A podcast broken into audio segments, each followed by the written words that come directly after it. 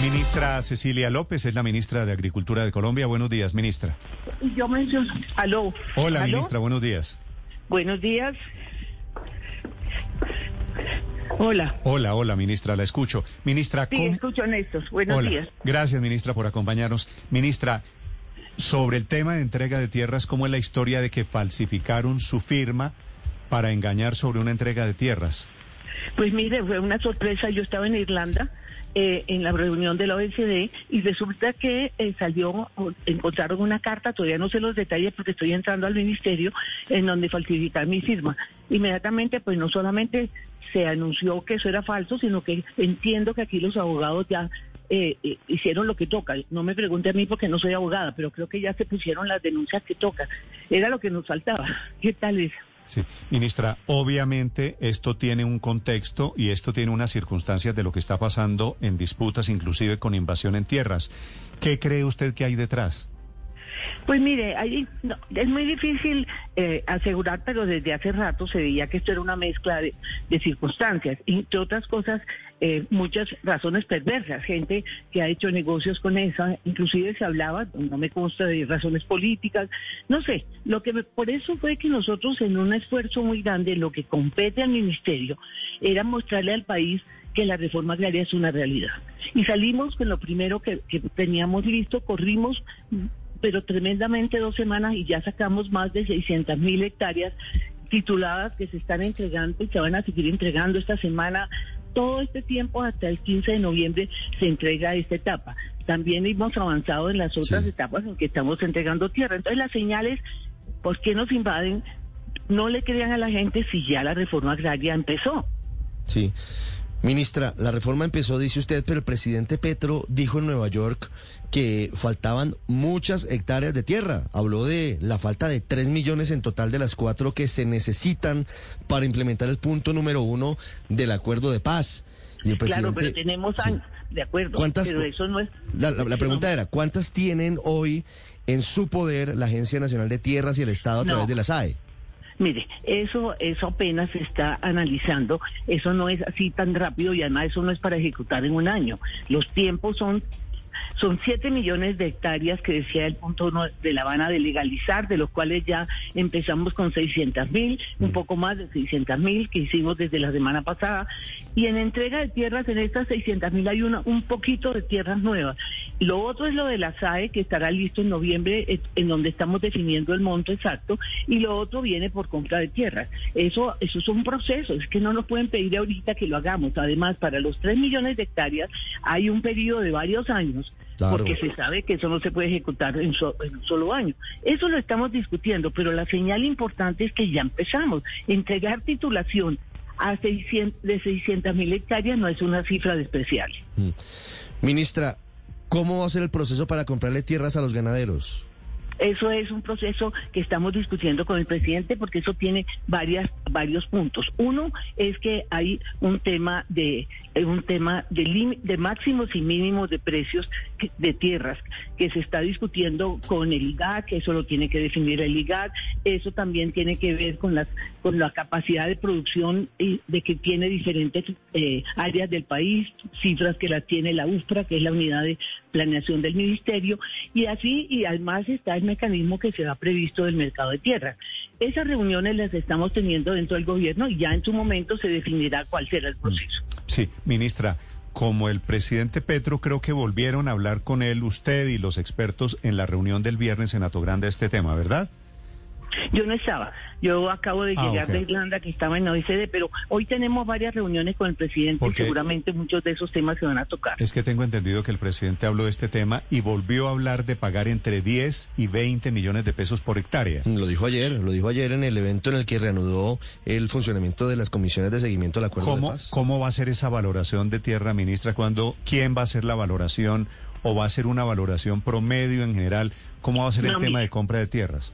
Mire, eso hay que definirlo mucho, de manera mucho más específica. Ya tenemos la, la, idea que ha planteado el presidente, precisamente por eso yo convoqué una reunión antes de irme a Irlanda y a Irlanda y ahorita ya la, voy a tener reunida donde está el IGAT y está la, la, la, parte de la notaría. O sea, eso, eh, eso hay que fijar unos máximos y unos mínimos de precios y hay que mirar cómo funciona toda la operación. Yo creo que en esta semana con el presidente, que en las varias reuniones que vamos a tener con el ministro de Hacienda, porque es que esto vale para ¿sí? Hay que mirar qué tanto podemos hacer con la Agencia Nacional de Tierra, pero además porque no es solo tierra, hay que entregar también el paquete para el desarrollo rural, o sea, la agencia de desarrollo rural también tiene que estar ahí detrás de la entrega de tierra y eso también implica recursos, porque no vamos a entregar solo tierra. Entonces todo ese paquete se va a estar definiendo esta semana. Tenemos una acumulación de reuniones esta semana para eso. Sí, ministra, ¿de dónde sale la cifra de que Colombia tiene que comprar o que el gobierno tendría que comprar 3 millones de, hectáreas? Ese es el acuerdo de paz, ese es el punto uno de La Habana. No, pero le sugiero que vea, usted sabe que Humberto de la Calle fue negociador del acuerdo de paz y él dice esta mañana vía Twitter, le leo, dice, cuando firmamos La Habana, partimos de la base de que, de que entre 40 y 50% podría ingresar recuperando tierra mala vida.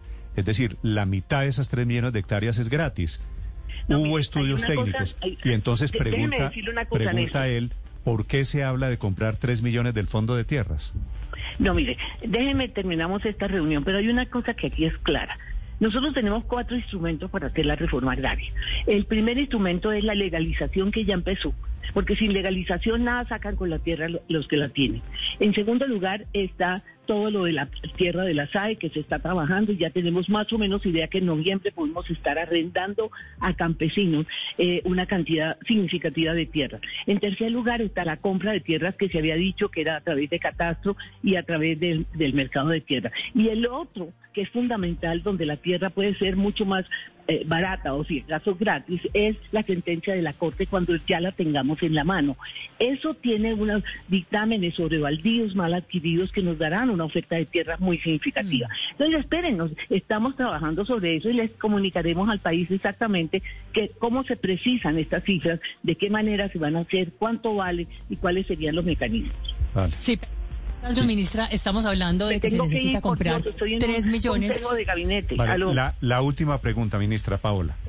Sí, una última muy rápido, ministra. Estamos hablando más o menos que se necesita comprar 3 millones de hectáreas, suponiendo que cada una sea 15 millones, estaríamos hablando ya de 45 billones de pesos, de los cuales pues se ha también hablado y se ha puesto sobre la mesa la posibilidad de que sean los ganaderos los que los vendan y pagarles a ellos con una especie de bonos del Estado. ¿Usted ha conversado con los ganaderos y están ellos dispuestos a aceptar recibir bonos a 20 años del gobierno a cambio de venderles esas tierras?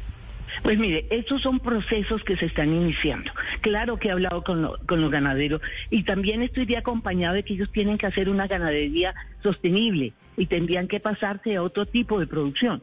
De tal manera que esto es un proceso que se está conversando. Poner un precio en este momento de la tierra eh, eh, no tiene asidero. Tenemos que ver de dónde. La tierra no vale lo mismo en todas partes.